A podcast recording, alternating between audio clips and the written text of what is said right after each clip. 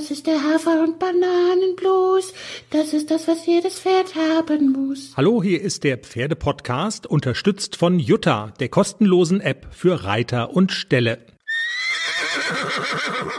Kicher? Ach, Kicher. Ja, du kommst wie Udo Jürgens ins Studio für, für, die, für die Zugaben. Aber der Udo Jürgens hatte immer einen weißen, ich habe einen roten. Bademantel, ja, genau. Ach, die Reitklamotten ausgezogen, im Bademantel über. Wahrscheinlich müffelst du auch so wie Udo Jürgens nach zweieinhalb Stunden griechischer Wein und ich war noch niemals in New York. Ja. Nee, ich rieche nach, wie sagst du immer? Nach Schwaul. Das ist eine Mischung zwischen Schweiß und Gaul. Schwaul. Ach, das klingt schon so, das, das hört sich schon so eklig an, wie es ja auch ist. Ich habe gesagt, ich gehe erstmal in die Badewanne und dann hast du gesagt, nee, lass uns erst aufnehmen. Genau, dann kann ich nämlich schneiden, während du in der Badewanne bist. So ist es. Es ist Samstag, der gläserne Podcast. Genau. Jenny, weißt du, was heute Abend im Fernsehen kommt? Wetten das? Genau, und meine Frage wäre, mit welcher Wette könntest du da antreten, theoretisch? Also jetzt, also mal nicht, also wenn man eine, eine Nummer kleiner, so, weißt du, also muss jetzt nicht eine Weltnummer sein, aber gibt es irgendwas, wo du sagst, kann ich so gut, da könnte ich auch im Fernsehen mit auftreten? Wa- Was? Ich kann das nicht deuten gerade. Nee, ich kann nix so gut, dass ich da mit dem Fernsehen auftreten könnte. Außer. Ich, Aber das ist peinlich, das kann ich nicht sagen. Ich hätte jetzt, das ist jetzt sehr unbefriedigend für unsere Hörerinnen und Hörer, aber ich glaube, man will es auch wirklich nicht hören. Ähm, ich hätte aber einen Vorschlag. Wetten, dass ich ähm, durch meine Facebook-Timeline, weißt du, so zehnmal mit dem Finger nach oben wischen kann und es ist nichts anderes als Pferdecontent zu sehen. Ich glaube, das könntest du hinkriegen. Ja. Also, Chapeau, würde ich jetzt sagen. In diesem Sinne, oder? Wir legen mal los. Also, hilft ja nix. Was bist denn du so am Geiern? Was, du könntest was Ekliges. Das müssen wir wegschneiden. Schneid das weg. Money. Hymne.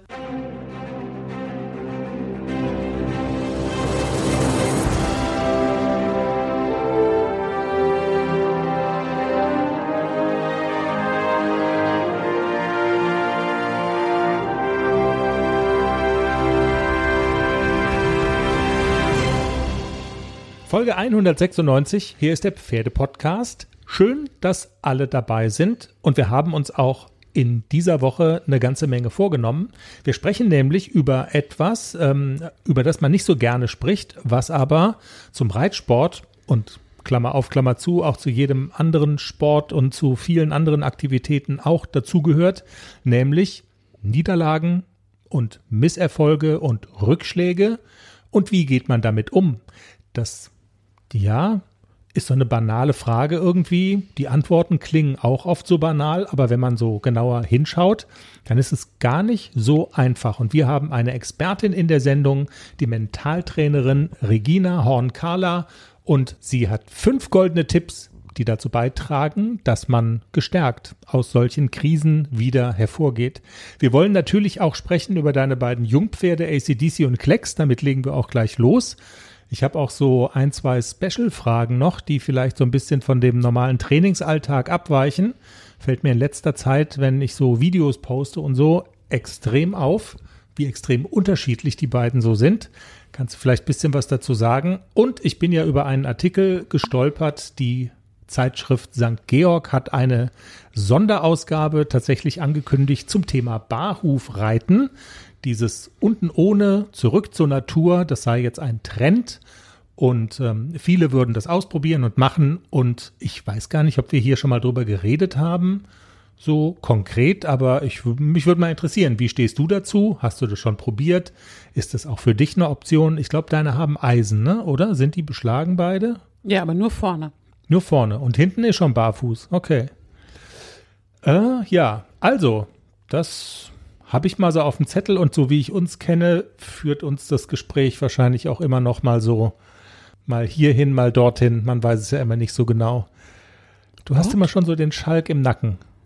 Und das erste Säckchen ins Mineralwässerchen gemischt. So. Säckchen ins Wasserglas, dann fällt's nicht so auf. Jenny, deine beiden Jungpferde, ACDC und Klecks. Bevor wir übers Training sprechen und über Fortschritte in der Dressur und über M und L und überhaupt, die sind so unterschiedlich. Und ich habe eben gerade ein Video von Klecks gepostet. Und du hast mir das erzählt, Klecks geht, wenn ihr vom Training aus der Halle kommt, dann geht er ja durch die Stallgasse und er ist so ein Kommunikator. Er streckt seinen Kopf in jede Box rein, sagt Hallo, schlabbert auch mal andere Pferde ab, äh, krault die, obwohl er die gar nicht kennt. Sowas würde ACDC tendenziell eher nicht einfallen, oder? Und warum macht der Kleck sowas? Also ist der einfach so? Wahnsinn. Ja, also Klexi ist einfach so, der ist ein ganz empathisches Pferd, also so zu anderen Pferden. Der ist zu jedem Pferd freundlich. Der hat aber auch so ein bisschen einen Nervfaktor. Also Alvaro zum Beispiel, das hat ja nicht geklappt, dass wir die drei zusammenstellen, weil Klecks echt einen Nervfaktor 1000 hat. Der hört halt nicht auf zu fragen, kannst du mit mir spielen? Kann ich ja, kannst du mal mein Fell schnuppern? Und ich kraul dir die Mähne, kraul du mir auch die Mähne? Und Alvaro hat nach fünf Minuten gesagt, verpiss dich. Und das Okay. fand Klexi dann irgendwie doof. Ja, hast du gehört, was der gesagt hat? Verpiss dich. Nö, ich frag noch mal. Dann hat er noch mal gefragt und dann hat Alvaro noch mal gesagt, verpiss dich. Und dann hat er das sehr deutlich gesagt und deswegen hat es nicht geklappt. Also das hätte nicht funktioniert. AC ist ja sehr leidensfähig. Also der ist auch manchmal so verpiss dich, aber der meint es immer nicht so ernst. Aber Klecks kann schon auch ein bisschen nervig sein. Aber er ist wirklich zu jedem Pferd freundlich. Und er steht da an, der, an dieser Box, da guckt das Pferd raus, sagt er, wir müssen hier anhalten. Ich kann noch nicht nach Hause, wir müssen erst mal Hallo sagen. Und dann unterhalten die zwei sich, wer bist du denn, wie riechst du denn und wie riechst du denn da an der Schulter und am Hals und an den Ohren und schmeckst du auch? Also das ist sehr niedlich, wenn er das so macht und ich lasse ihn auch gewähren. Also wenn eins an der Stallgasse aus dem Fenster klotzt und dann lasse ich ihn auch anhalten und dann lasse ich ihn auch Hallo sagen. Und ACDC macht das aber tendenziell eher nicht. Ich meine, der ist ja jetzt unfreundlich zu anderen, aber so, dass der so auf andere gleich zu eiert, ist eher nicht so, oder? Also der guckt mal, der sagt auch mal Hallo, aber der ist nicht gleich so auf Tuchfühlung. Also der hält immer gerne so ein kleines bisschen Abstand und guckt erst mal, wie sind denn die anderen so drauf, aber der ist nicht so vertrauensselig und sind schon alle freundlich, wie Klexi das ist. Aber man kann schon sagen, das sind so eigene Persönlichkeiten einfach, ne? Also das ist auch durchaus ja vergleichbar mit Menschen. Also ähm, es gibt ja auch das Ähnliches in Menschengestalt, so diese Charakterzüge, welche die eher ein bisschen reserviert sind, nicht zwingend unfreundlich und andere, die so gleich die ganze Welt umarmen. Und ja, Ja, die beiden sind, also verschiedener könnten sie, glaube ich, nicht sein, sowohl vom Charakter als auch vom, also von allem. Also Aussehen, Charakter, Rittigkeit, Intelligenz, also die sind wirklich so verschieden, das könnte, da könnte die Kluft nicht größer sein. Aber sie sind trotzdem, verstehen sie sich gut, sie vertragen sich gut, sie streiten auch mal, aber funktioniert. Ja. funktioniert. Jenny, du hast mit beiden gearbeitet, natürlich, in der zurückliegenden Woche auch. Ähm, ich glaube, du warst mit beiden auch ausreiten. Heute war, glaube ich, auch Ausreiten angesagt. Ne? Das Genau. Wetter ist ja grundsätzlich, ähm, es ist so ein bisschen knackiger kalt geworden, aber das finden die ja auch durchaus, das ist ja Wohlfühltemperatur. Was habt ihr gemacht? Neben dem Ausreiten auch, also wenn wir jetzt in den Währungen M und L Dressur, du weißt ja, ich bin ja so derjenige, der auch immer so guckt, was gibt so an handfestem, woran ihr euch festgebissen habt und du hast die goldene Erkenntnis, die du jetzt weitergeben kannst. Ich weiß es nicht. Also du, du weißt schon, was ich meine. Was habt ihr gemacht? Halsringreiten. Haben wir gemacht. Da diese war sie wieder, die Cavallo-Box.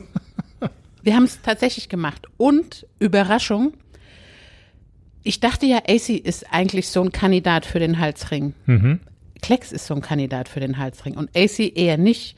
Also ich habe es mit beiden ausprobiert. Zuerst mit Klecks, natürlich mit Satteltrense drauf, ganz klar. Also so einfach so mal draufsetzen, nur mit dem Halsring, das hätte ich jetzt mich nicht getraut. Aber ich habe direkt am Montag Halsring drauf beim Reiten und bin ganz normal geritten. Und als er dann so ein kleines bisschen warm war und auch ein bisschen locker und dann habe ich die Zügel, habe ich einen Knoten in die Zügel gemacht und einfach auf den Hals gelegt und dann habe ich mal versucht, wie geht es denn mit dem Halsring? Und erstaunlicherweise mit dem Klecks total gut. Der ist ganz, ganz fein auf diese Halsringhilfe, also anhalten, seitwärts, wenden, das geht alles super gut. Und äh, ich bin sogar galoppiert, nur mit Halsring. Das hat wunderbar geklappt. Zirkel, ganze Bahn, also durchparieren, das hat alles funktioniert. Und ich war ganz erstaunt, wie locker und fluffig dieses Pferd damit ist. Ich war ganz positiv überrascht, dass der Klecks sich so gut darauf reiten lässt, das erste Mal. Also ich habe es am nächsten Tag gleich nochmal gemacht, weil es so schön war und Okay. so viel Spaß gemacht hat. Und ja, also der ist wirklich, mit dem werde ich das öfter machen, weil das total viel Spaß gemacht hat und der ganz fein reagiert. Im Gegensatz zu AC. AC hat gar nicht reagiert auf den Halsring, also null.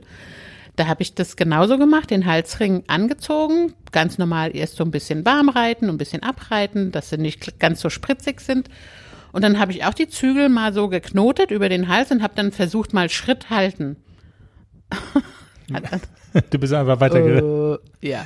Also AC war so ein bisschen, ich glaube, der war auch erst so ein bisschen überfordert. Wieso zieht die denn da an dem Ding? Und auch selbst mit den Gewichtshilfen, was ja normalerweise immer gut klappt bei ihm, das hat nicht funktioniert. Ich konnte auch nicht lenken mit dem Halsring, auch wenn ich meinen wirklich drehe da den Oberkörper mit, gucke in die Bewegungsrichtung. Es hat nicht funktioniert. Vielleicht habe ich auch was falsch gemacht und ich war Körperklaus. Naja, aber wenn, wenn du sagst, mit dem Klecks funktioniert so gut, dann ähm, spricht es ja eher dafür, dass es eher nicht an dir liegt, ne? Also, ja. Ja, kann, aber ich war ganz erstaunt, dass das mit dem AC eher so gar nicht funktioniert hat. Ich habe es dann zwei, dreimal noch probiert diese Woche. Es ist dann besser geworden, aber er ist ganz weit weg davon, so fein zu reagieren wie der Klecks auf den Halsring. Also wenn, dann müssen wir das Pas de deux mit der Silvia mit dem Klecks machen, nicht mit dem AC. Verstehe. Ich meine, das Gute ist ja, wenn ihr im Dressurviereck unterwegs seid, es ist ja völlig wurscht, wie ACDC jetzt auf den Halsring reagiert. Äh, wenn er sich fein äh, reiten lässt und durchlässig ist und rittig ist mit Trense oder anderem Zaumzeug, dann ist ja alles Reicht, gut. genau. Reicht, genau, reicht zum Glück aus. Puh, gerade noch mal Glück gehabt. Aber ich hätte jetzt ja eigentlich auch vermutet, dass das eigentlich so eine ganz gute Übung ist, weil es ist ja immer das Ziel auch, das Pferd soll Aufmerksamkeit, äh, also soll, soll aufmerksam sein, soll sensibel sein, soll auf Hilfen reagieren. Und ich hätte jetzt eigentlich auch so gedacht, dass es, es, es wäre ein gutes Zeichen, wenn die Pferde denn auf diesen Halsring reagieren, so wie das bei dem Klecks jetzt dann offensichtlich der Fall war. Den Gedanken hattest du doch auch, sonst hättest du das ja auch nicht ein paar Mal gemacht, oder? Also, Genau. Ja, schon. Ja. Also das Ziel ist eigentlich mehr so ähm, mit Gewichtshilfen und Körperhilfen zu reiten, als mit Zügelhilfen. Also eigentlich will ich ja dahin kommen, dass ich mich mehr darauf konzentriere, die Pferde auch wirklich am Bein zu reiten, am Sitz zu reiten und eigentlich weg von der Hand. Und deswegen werde ich das auch weitermachen, auch mit dem AC. Also der muss da einfach ein kleines bisschen sensibler drauf auch werden. Und mit dem Klecks klappt das wirklich so gut, dass ich auch mittlerweile direkt von Anfang an nur den Halsring benutze. Ich habe natürlich auch immer die Trense noch drauf, na klar, und habe auch den Zügel immer noch so in der Hand griffbereit. Aber eigentlich kann man den Klecks ohne Probleme direkt schon von Anfang an mit dem Halsring reiten. Er lässt dann auch ein kleines bisschen schneller den Hals fallen und ist ein kleines bisschen schneller locker. Deswegen ist es ein ganz gutes Hilfsmittel. Und ich konzentriere mich mehr darauf, dass ich korrekt sitze und korrekt die Hilfen gebe. Okay, also eigentlich Win-Win. Ich weiß nicht, ob ich das hier sagen darf. Ich meine, du hättest es mir mal verboten, weiß ich aber gar nicht Dann genau. sag's nicht. Ich meine, du hättest mal gesagt, wenn ich es richtig im Kopf habe, wenn der Klecks mal so richtig aufdreht, dann sieht der ACDC keinen Stich gegen den. Aber, und dann ging das los, irgendwie sagt es auf keinen Fall und es hören ja die Züchter zu und man weiß es auch gar nicht und wie das ist immer Blackbox, wie die sich entwickeln, bla bla bla.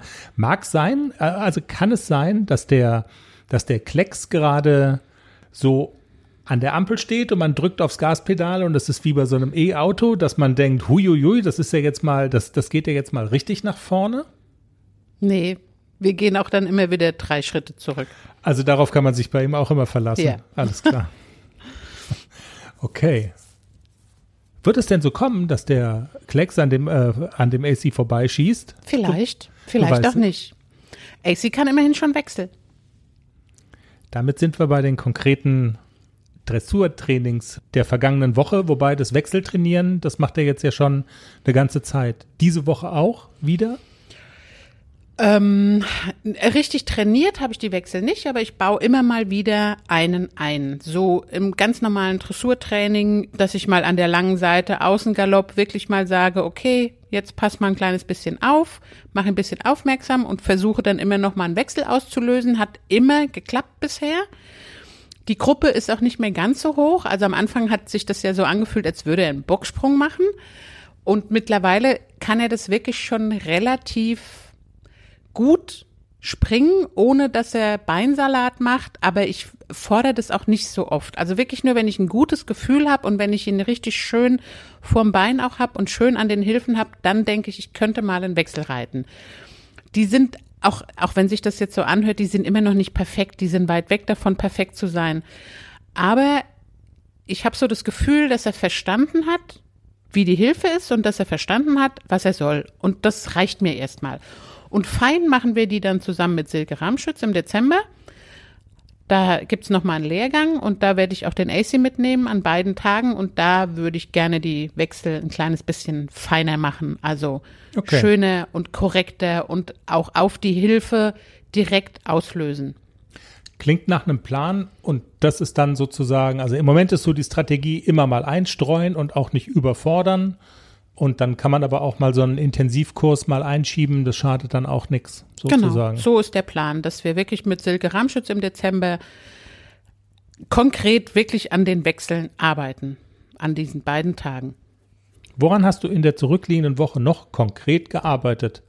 Bei AC haben wir es ja jetzt schon ein bisschen gehört. Gar nicht, mit AC gar nicht so viel, weil der ja auch im Moment immer mal wieder hustet. Ihr habt es bestimmt gesehen.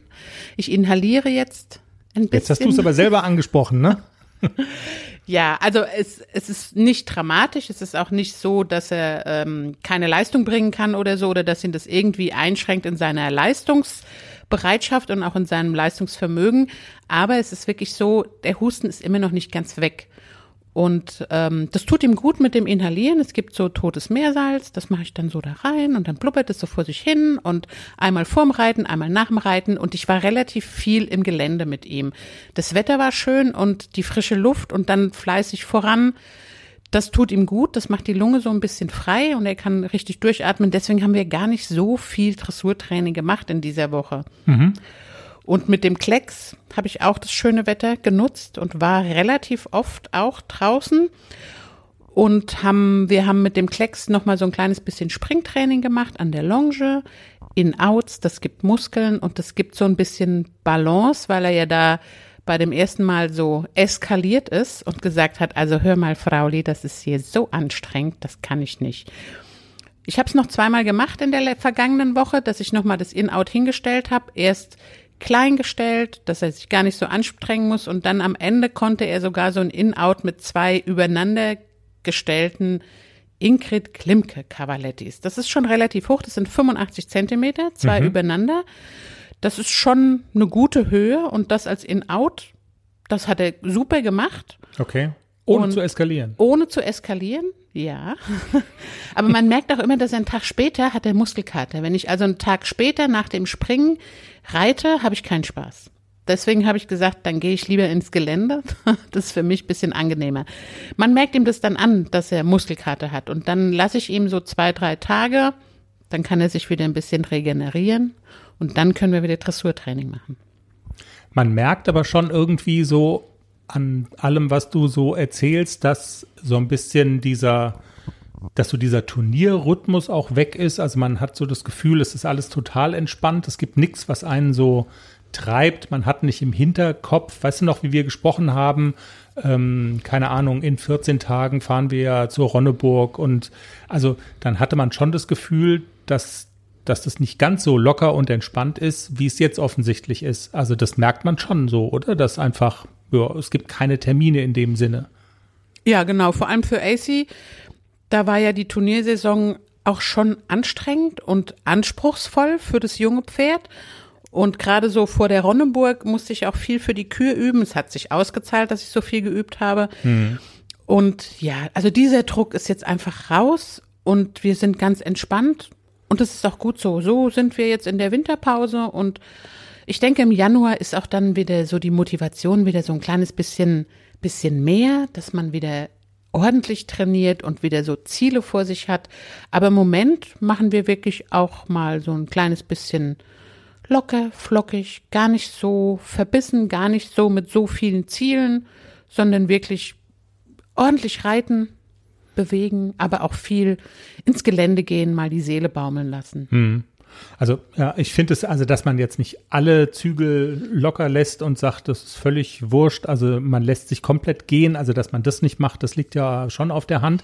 Aber dass man das auch bewusst so macht, ich finde es ja schon ganz gut, ehrlich gesagt. Also dass man nicht bei diesem gewohnten Pensum bleibt, sondern dass man das auch mal ganz bewusst sagt, jetzt man kann mal so ein bisschen die Seele baumeln lassen. Ich meine, an der Zeit, die du mit den Pferden verbringst, ändert es ja jetzt nichts. Du bist Mecke. Moser. Du bist immer weg. Du bist immer weg. Aber ihr macht halt einfach auch mal Dinge, die ja easygoing sind. Ne? Ja, und die dann auch ein bisschen mehr Zeit kosten, wie zum Beispiel dieses Ausreiten. Das da bin Ja, ja. ich ja länger unterwegs, als wenn ich jetzt mal eine Dreiviertelstunde in der Halle trainiere. Da geht es relativ schnell, auch beide Pferde hintereinander. Aber wenn ich mit beiden ausreite, brauche ich pro Pferd halt schon immer mal ein Stündchen länger. Naja, wegen Verladen und also weil die Bedingungen da halt so sind, wie sie sind. Man kann, wenn man das schöne Gelände haben will, muss man halt ein Stückchen fahren und Genau. ist ja gar nicht, ist ja auch völlig wurscht, wie groß oder äh, nicht groß das Stückchen ist, was man fährt, aber um zu fahren, muss man verladen, bla bla bla und das kostet halt Zeit. Jenny, jetzt, ähm, wir haben keine Turniersaison, trotzdem, ich würde gerne mit dir mal sprechen über, äh, weil die Turniersaison kommt ja wieder und worüber wir sprechen, hat auch nicht nur was mit der Turnierreiterei zu tun. Das Stichwort ähm, Niederlagen und Rückschläge.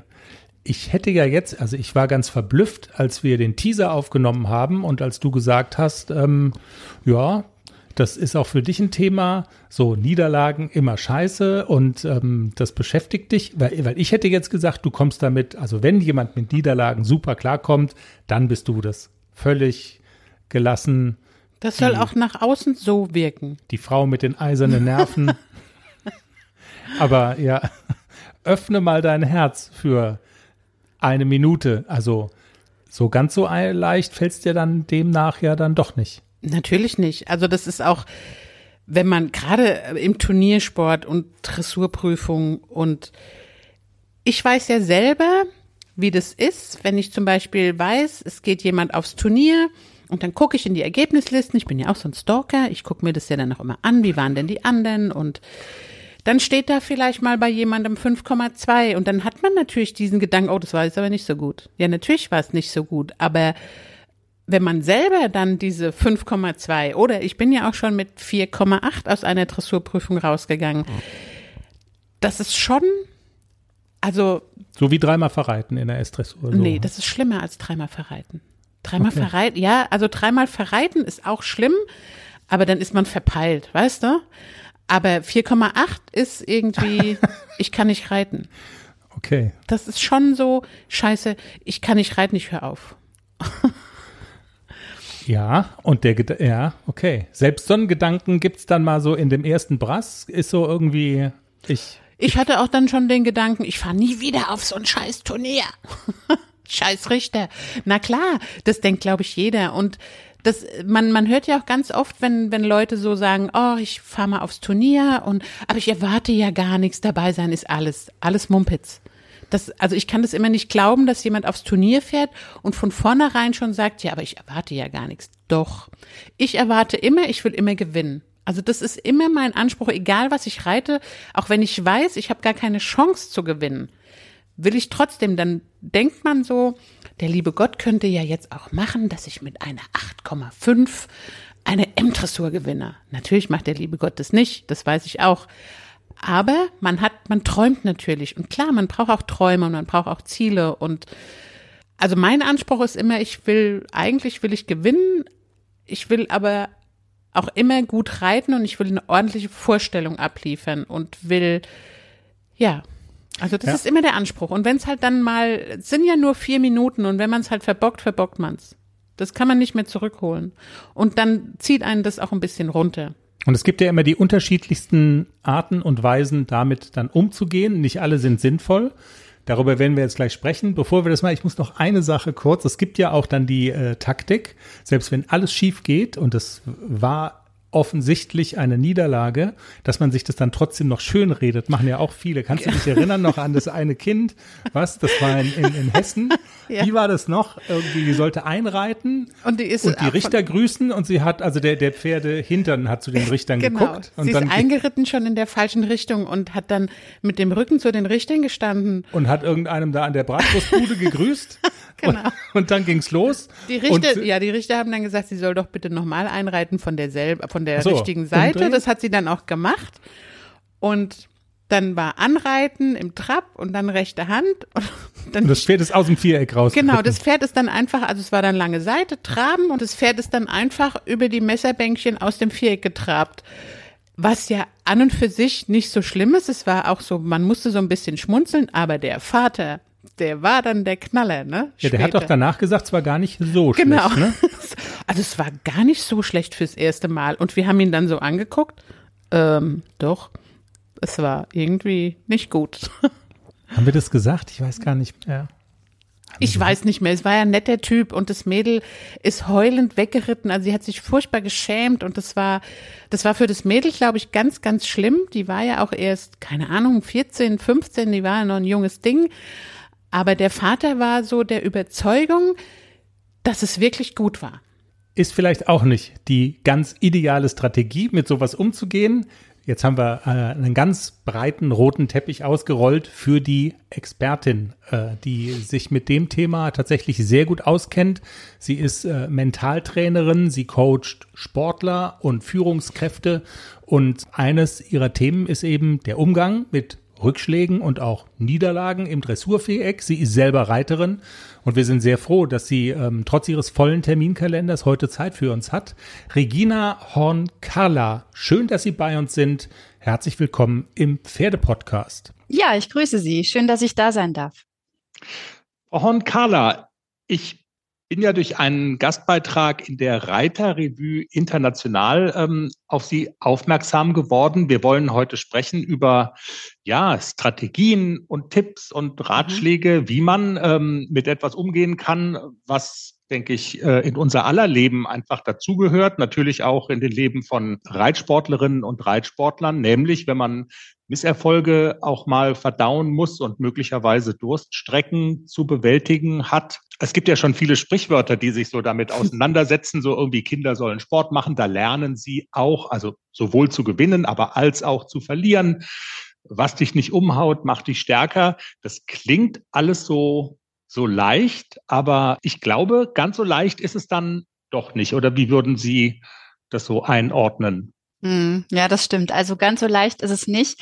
Ähm, vor allen Dingen dann nicht, wenn man weiß, je wichtiger uns eine Sache ist, umso schneller kommen wir auch emotional in eine Abwärtsspirale. Also es hängt auch immer so ein Stück von der Priorität ab und von meinen realistischen Zielen, die ich habe in dem Sport, ob ich mit einem Misserfolg gut umgehen kann und da vielleicht sogar noch was mit rausnehmen kann oder ob es mich in eine Frustration treibt.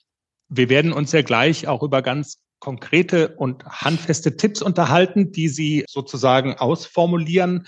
Äh, einen so einen kleinen Spoiler habe ich schon. Auch das Aufschreiben von verschiedenen Dingen wird da eine Rolle spielen. Und ich fand bemerkenswert, hm. dass Sie sagen, es ist wichtig, diese Dinge, also A, sie aufzuschreiben, aber auch sie mit der Hand aufzuschreiben. Warum messen mhm. Sie dem so eine Bedeutung bei? Naja, es ist neurowissenschaftlich belegt, dass unser Gehirn nochmal anders ins Denken kommt, wenn wir wirklich diesen physikalischen Prozess ablaufen lassen. Also wirklich dieses Aufschreiben, dieses Visualisieren, auch die Bewegung mit der Hand öffnet in unserem Kopf manchmal Türen, die bei einem reinen Erfassen, wenn ich jetzt auf einer Tastatur tippe zum Beispiel oder beim reinen Nachdenken gar nicht geöffnet werden. Perspektivwechsel gehen leichter, kreatives Denken funktioniert viel besser, sobald wir in, ins Schreiben mit der Hand gehen. Okay, sehr spannend. Dann wäre mein Vorschlag, wir steigen vielleicht mal ein in das Konkrete sozusagen. In der Zeitschrift Reiter Revue International ist sogar von Game Changern die Rede, äh, die Sie den Menschen da an die Hand geben. Game Changer 1 klingt erstmal banal äh, vielleicht. Äh, es geht um die Fähigkeit, aus Tragödien und Rückschlägen zu lernen. Also man soll äh, in der Lage sein, daraus zu lernen. Also klingt erstmal ja, nach einem einfachen Gedanken, aber wie genau stelle ich das denn an, aus Rückschlägen zu lernen? Mhm. Also erstmal äh, ist für mich so das Ziel der Perspektivwechsel bei dieser Betrachtung oder bei diesem Gedanken zulassen, dass jede Tragödie, die wir durchleben, also Tragödie in Anführungsstrichen, immer auch ein Geschenk für uns beinhaltet. Also nicht nur das Negative sehen und in den Vordergrund stellen, sondern auch zu erkennen, was kann ich mitnehmen. Und Misserfolge sind ja häufig nichts anderes als eine Art Bestandsaufnahme. Also ich erkenne, wenn ich es bewusst bearbeite, zum Beispiel, wo habe ich vielleicht einen Planungsfehler gemacht? Wo war ich vielleicht falsch unterwegs in Bezug auf meine Selbsteinschätzung, auf die Einschätzung des Pferdes? Was kann ich organisatorisch verbessern? Hm, was weiß ich jetzt wieder mehr über mich oder auch über mein Pferd? Und so kann man das sehr strukturiert betrachten, um fürs nächste Mal einfach sich besser zu rüsten. Das erfordert aber einen sehr wachen Blick auf die Dinge so, ne? Also ich muss tatsächlich mhm. in der Lage sein, mich nicht von diesem Gefühl überwältigen Richtig. zu lassen, Mensch, alles scheiße, sondern äh, also ich muss Abstand gewinnen von diesen Emotionen, von diesen negativen und einen ja, ein, einen genau. wachen, aufmerksamen Blick entwickeln, oder? Also genau, also der Wechsel von einer Emotion zur nächsten Emotion, gerade wenn wir sagen von einer negativen Emotion zu einer möglichst positiven Emotion, erfolgt fast immer über die logische Ebene. Weil wenn mhm. wir in der Emotion hängen bleiben, das kennen wir, denke ich, alle auch aus dem Alltag, dann bleiben wir auch genau in dem Emotionsfeld, in dem wir uns bewegen. Also von einer negativen Emotion kommt noch eine negative Emotion und noch eine. Aber das Emotionsfeld zu wechseln von negativ zu positiv, das ist immer erst mal über die logische Ebene zu schaffen. Besser, besser und schneller über die logische Ebene. Okay.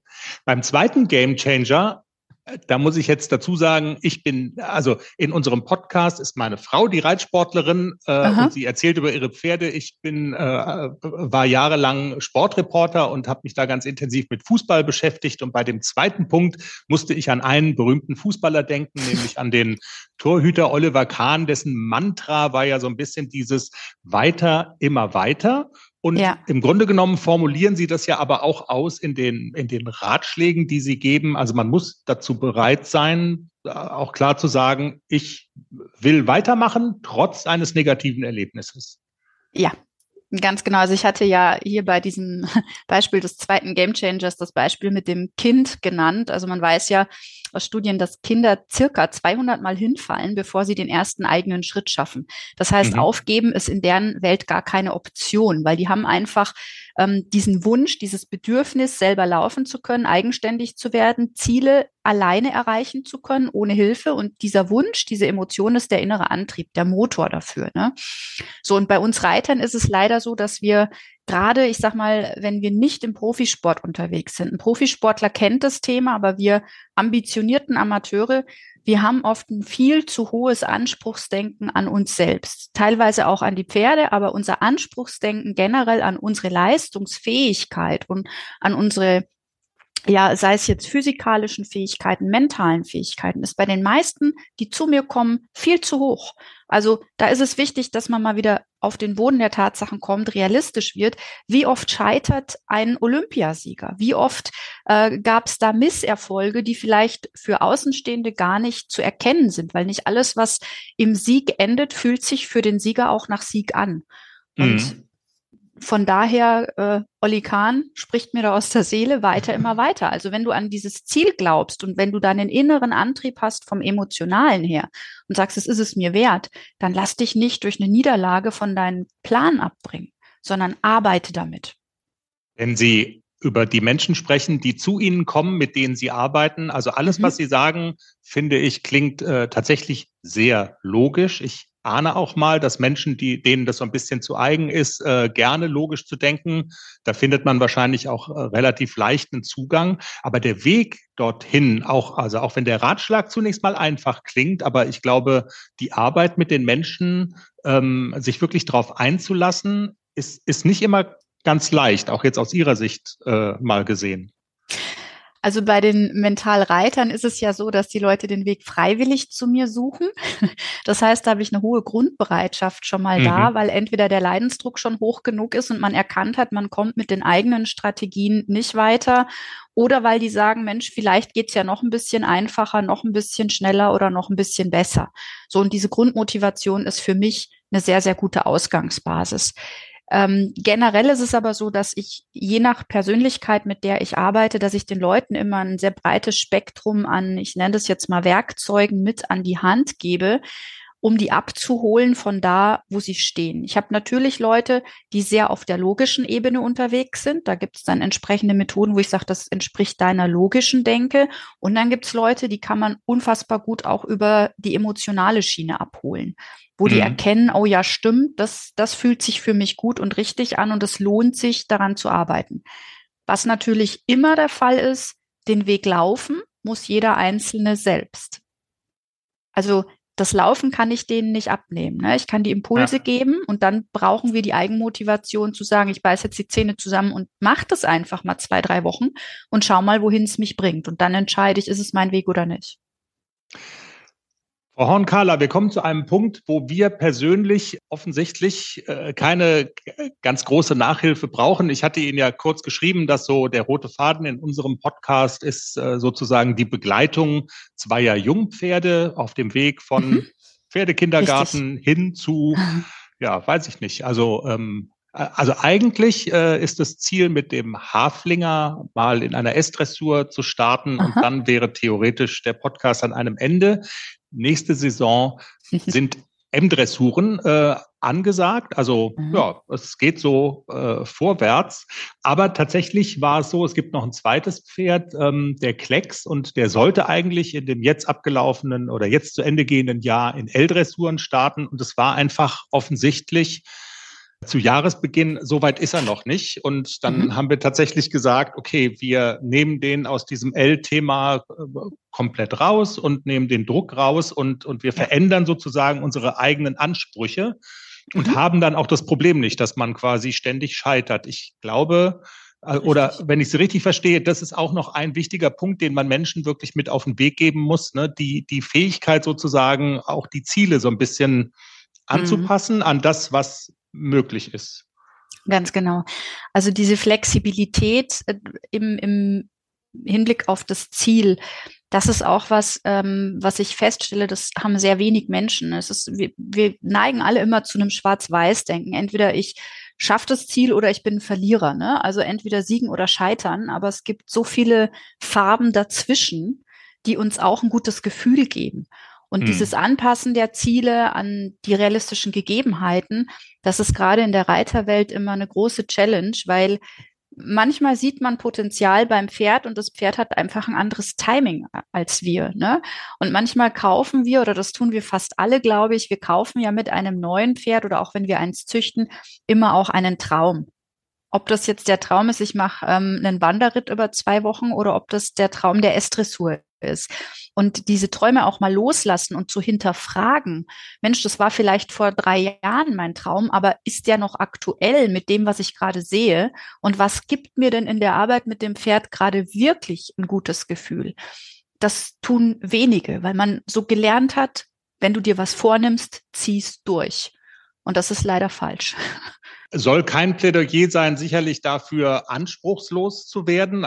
Das wäre dann ein bisschen sehr billig, ne, dass man sagt, mhm, ich schraube genau. meine Ansprüche so weit runter, dann ja, gibt es ja. auch keine Misserfolge mehr. Nee, nee. Auch, also so könnte man das ja auch hinter, aber das ist, glaube ich, tatsächlich nicht gemeint. Ne? Also Nein, überhaupt nicht. Also darum, ich sage schon, arbeite immer mit dem Möglichen und hm. mache jetzt nicht das Ziel, ja gut, dann reiten wir dreimal die Woche ums Feld am langen Zügel. Ne? Also das ist jetzt nicht meine Message, sondern einfach dieses realistische Betrachten der Möglichkeiten und aus dem, was da ist, das Maximum rausholen zu wollen. Das ist total legitim und auch in Ordnung. Das finde ich macht ja unseren Pferdesport auch ein Stück weit spannend und das macht's aus.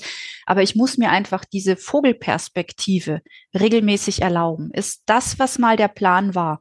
Steht es in Relation, steht es im Verhältnis und ist es überhaupt realistisch? Oder baue ich mir gerade mit einem falschen Ziel eine Frustspirale auf? Eine Spirale mhm. der permanenten Enttäuschung und Überforderung. Frau Horn, mir fällt im Laufe des Gesprächs jetzt gerade auf, ähm, Sie reden die ganze Zeit so selbstverständlich vom Reitsport und von unseren Pferden. Ich habe am Anfang ganz vergessen, Sie als das vorzustellen, was Sie ja auch sind, nämlich Reiterin. Und ähm, deshalb, äh, das merkt man ja auch, sind Sie mit dem Thema auch so total vertraut. Und, und der fünfte Punkt von den Game Changern in der Zeitschrift, damit haben Sie mir und ich glaube auch ganz vielen wirklich aus der Seele gesprochen, nämlich dieser, dieser Faktor Pferd, über den haben wir jetzt ähm, ja am Rande schon gesprochen, aber Sie stellen das durchaus auch in den, in den Mittelpunkt, ne? dass man also sich auch bewusst machen muss, am Ende des Tages liegen ganz viele Dinge auch gar nicht in der Hand des, der Reiterin oder des Reiters, sondern ja. das Pferd äh, ist eigentlich ein ganz ausschlaggebender Faktor, den man nicht vergessen darf. Absolut. Also das ist auch was, was ich selber als aktive Reiterin erst lernen musste, ähm, auch nicht gleich sofort. Also ich bin, seit ich zwölf bin, fühle ich mich auf dem Pferderücken einfach zu Hause, aber das hat, äh, ich würde jetzt mal sagen, Jahrzehnte gedauert, bis ich selber begriffen habe, dass das, was das Pferd leistet, nicht ausschließlich von gutem oder schlechten Training abhängt, sondern dass das Pferd sowohl den Rahmen dessen bestimmt, wo wir uns bewegen, äh, in Bezug auf das Leistungsniveau, auf die Lektionen, die wir reiten können oder auch auf die Sparte, in der wir unterwegs sind, als auch das Tempo. Und das, finde ich, wird einfach vielen, vielen Pferdemenschen viel zu selten mitgegeben. Also ganz viele glauben immer, sie scheitern, sie sagen, dann kommt es zu diesem Trainerhopping, man wandert von einem Trainer zum nächsten und ähm, man versucht immer noch das Letzte rauszuquetschen und erkennt zu spät, dass man vielleicht schon längst über dem normal und gesund erhaltenen Maße dieses Pferdes drüber ist. Ne? Also ich, da würde ich mir einfach viel, viel mehr Bewusstsein auch wünschen auf Seiten der Trainer und der Ausbilder in Bezug auf klare Kommunikation zum Kunden. Frau Horn-Kahler, ich habe ja immer so einen Zettel mit äh, Fragen und tatsächlich sind die Fragen, die ich mir aufnotiert habe, mittlerweile abgearbeitet tatsächlich, was ich am Ende von so Gesprächen auch immer feststelle, alles bis ins letzte Detail zu klären und ähm, zu besprechen, ist eigentlich im Rahmen von so einem Podcast kaum möglich. Mhm. Deshalb die Frage, wenn jemand da noch tiefer einsteigen mag und vielleicht auch feststellt, wenn man Sie so sprechen hört und so, Mensch, das, äh, da könnte man auf einer Wellenlänge liegen. Hm. Ähm, kann man zu Ihnen direkt Kontakt aufnehmen? Arbeiten Sie auch mit Menschen direkt zusammen? Welche Angebote äh, machen Sie und welche Möglichkeiten gibt es da? Mhm. Also ich habe ähm, immer im Angebot sogenannte Intensivcoaching-Tage. Das heißt, das sind fast drei volle Tage ähm, meiner Zeit, die ich dann drei Leuten hier bei uns in Dorsten, also ich komme aus Dorsten in Nordrhein-Westfalen, hier zur Verfügung stelle, wo wir sehr intensiv an individuellen Themen im Rahmen von Einzelcoaching-Sessions arbeiten und man kann mich zu Seminaren und Vorträgen buchen. Also auf meiner Homepage findet man immer wieder Termine. Wenn da nichts in Ihrer Region ist, dann könnte man mich anfragen und ich werde zum Beispiel von Vereinen und Verbänden gebucht, ich werde von privaten Reitstellen gebucht oder auch mal von ja, Interessensgemeinschaften, die sagen, Mensch, können wir da mal einen Vortrag zu hören, dass wir da abgeholt werden oder ein Stück weitergebracht werden zu diesem Thema. Gibt es auch Bronze-, Silber- und Goldmedaillen, die Deutschland ihren Coachings zu verdanken hat, wenn Sie ja. über Einzelcoachings sprechen? Ja. Ja, oh. das gibt es tatsächlich im, im Bereich des Westernsports. Da habe ich ein paar Medaillen. Ich kann es jetzt nicht genau sagen. Ich glaube, eine amtierende deutsche Meisterin in der Rennschreiding. Dann habe ich im Raining-Sport jemanden. Ich habe in der Pleasure jemanden. Also im Westernreitsport, wo ich ja selber auch lange Jahre unterwegs war, kennt man mich natürlich schon länger und meine Arbeit. Und da gibt's Einzelcoaching-Kunden, die auch das Online-Coaching nutzen, die sich da auch ordentlich bei mir bedankt haben, dass das maßgeblich mit dazu beigetragen hat, ja. Ganz stark. Das zeigt ja auch, dass das einfach, ich sag mal, auf dem Weg zu einem Erfolg, äh, was das für eine Rolle spielt, ne? Mit mhm. dem, also quasi diese richtige Einstellung zu haben. Und ähm, ich glaube, das darf man generell nicht unterschätzen. Und also umso froher war ich, dass das dass unser Gespräch hier heute zustande kommt, mhm. weil ich glaube, das kann man, ja, es ist einfach wichtig, das immer wieder mal zu unterstreichen. Absolut. Und also ich habe auch, wenn ich das noch anmerken darf, ist, ähm, ich habe auch mittlerweile in den letzten Jahren sehr viele Profis dazu gewonnen. Also das heißt hauptberufliche Trainer oder Berufsbereiter, auch im Dressursport, im Springsport, die durch diese Coaching zum einen natürlich für sich selber Strategien mit rausnehmen. Man darf nicht glauben, dass die nicht auch ihre Themen mit sich rumtragen, die das aber auch in die Reiterwelt transportieren. Und das ist für mich immer eine ganz tolle Sache, wenn ich sehe, das wird immer gesellschaftsfähiger und etablierter. Meine letzte Frage ist immer, ob wir noch irgendwas vergessen haben oder ob es noch irgendwas gibt, ähm, was Sie quasi noch auf dem Herzen haben, was sozusagen unbedingt gesagt werden sollte. Wobei Sie das ja so halb, glaube ich, eben gerade schon gemacht haben. Ne? Ja, ich glaube, wir haben alles durch, was es dazu jetzt in Kürze zu sagen gibt. Okay. Und für alles weitere und für alles tiefergehende haben wir ja schon besprochen, würden wir natürlich dann auch Ihre Homepage bei uns auf der Seite verlinken und äh, genau, da kann man dann den direkten Weg gehen. Frau Horn, genau, vielen Dank, das hat enorm viel Spaß gemacht. Ich habe zu danken. Die Mentaltrainerin Regina Horn-Carla im Interview mit dem Pferdepodcast. Ihr kennt das, den Link zu ihr und damit auch den direkten Draht zu ihr findet ihr bei uns auf der Homepage www.derpferdepodcast.com. Jenny, wir sind auf der Zielgeraden. Eins habe ich ja noch, oder eins hatten wir am Anfang noch versprochen, dass wir da noch kurz drüber sprechen. Ich fand es schon bemerkenswert, dass die Zeitschrift St. Georg jetzt sogar eine ganze Sonderausgabe plant zum Thema äh, Barhufreiten unten ohne, zurück zur Natur. Da ist auch irgendwie ein berühmter Springreiter, ähm, ist da erwähnt in der, in der Ankündigung, der bei irgendwelchen Weltcup-Springen jetzt dreimal gewonnen hat, ohne Beschläge wohl bemerkt, also mit Barhuf irgendwie. Ich hatte immer so im Kopf, wenn man wettkampfmäßig reitet und ja, bestimmte Dinge machen will, dann ist, also dann geht's nicht ohne Beschläge offensichtlich ein Denkfehler. Siehst du den Trend auch und wie stehst du dazu? Ich wusste es nicht, also ich habe den Trend irgendwie verpasst, keine Ahnung. Aber ich muss ganz ehrlich zugeben, ähm, ich habe beide Ponys vorne beschlagen, weil man das so macht.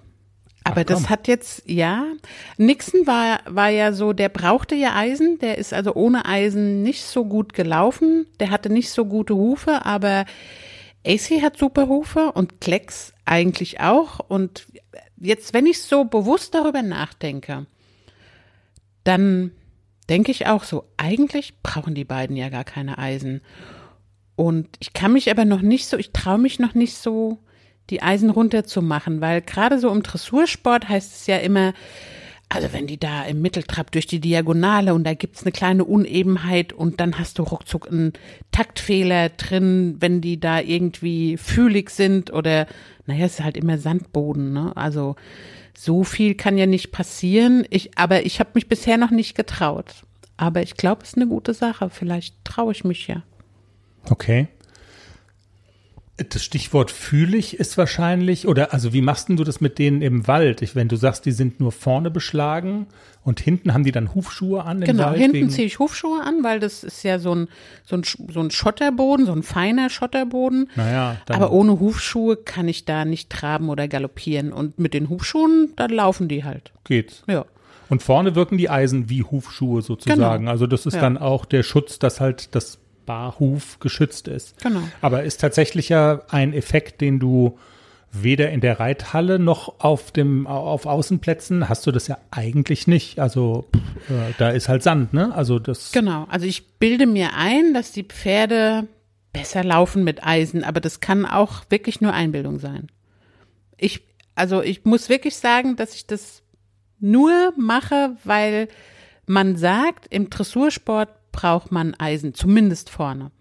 Ja, Aber ich spannend. glaube, die Hufe an sich, weder bei Klecks noch bei AC, bräuchten zwingend Hufeisen.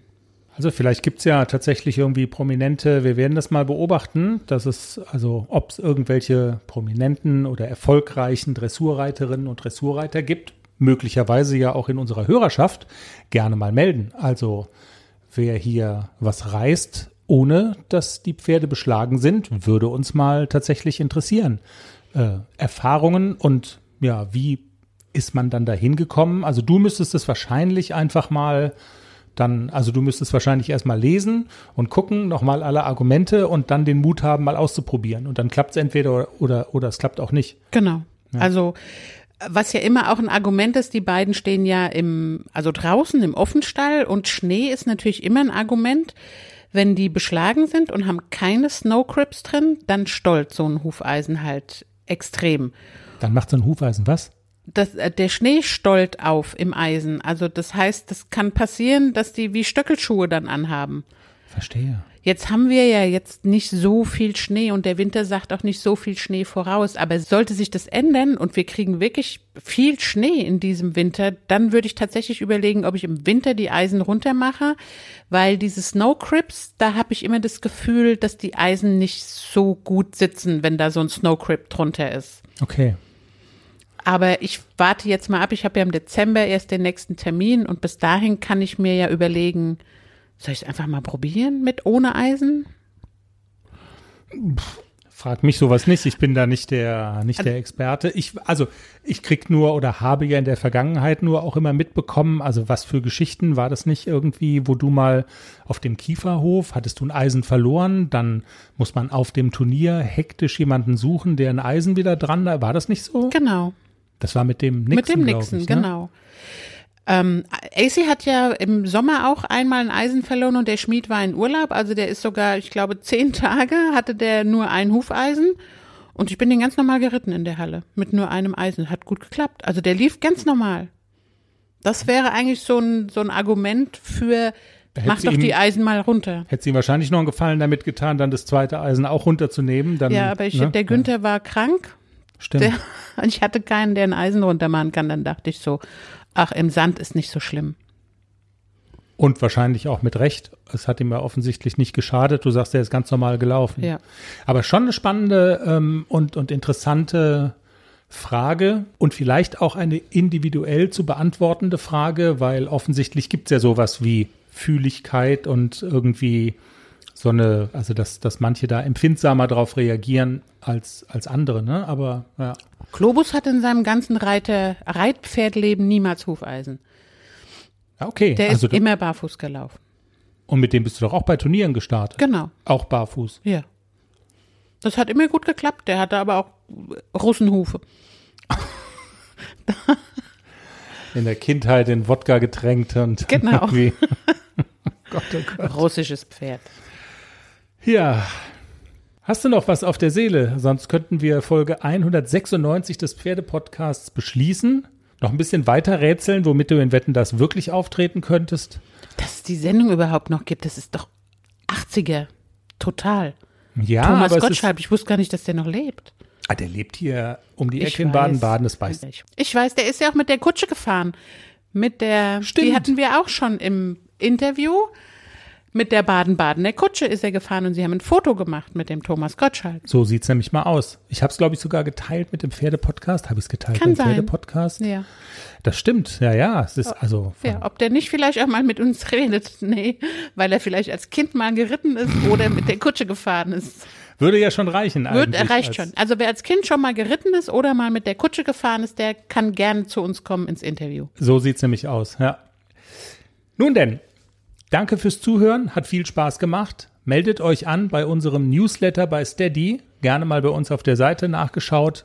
Immer up to date bleiben. Habt eine pferdige Woche. Tschüss. Tschüss.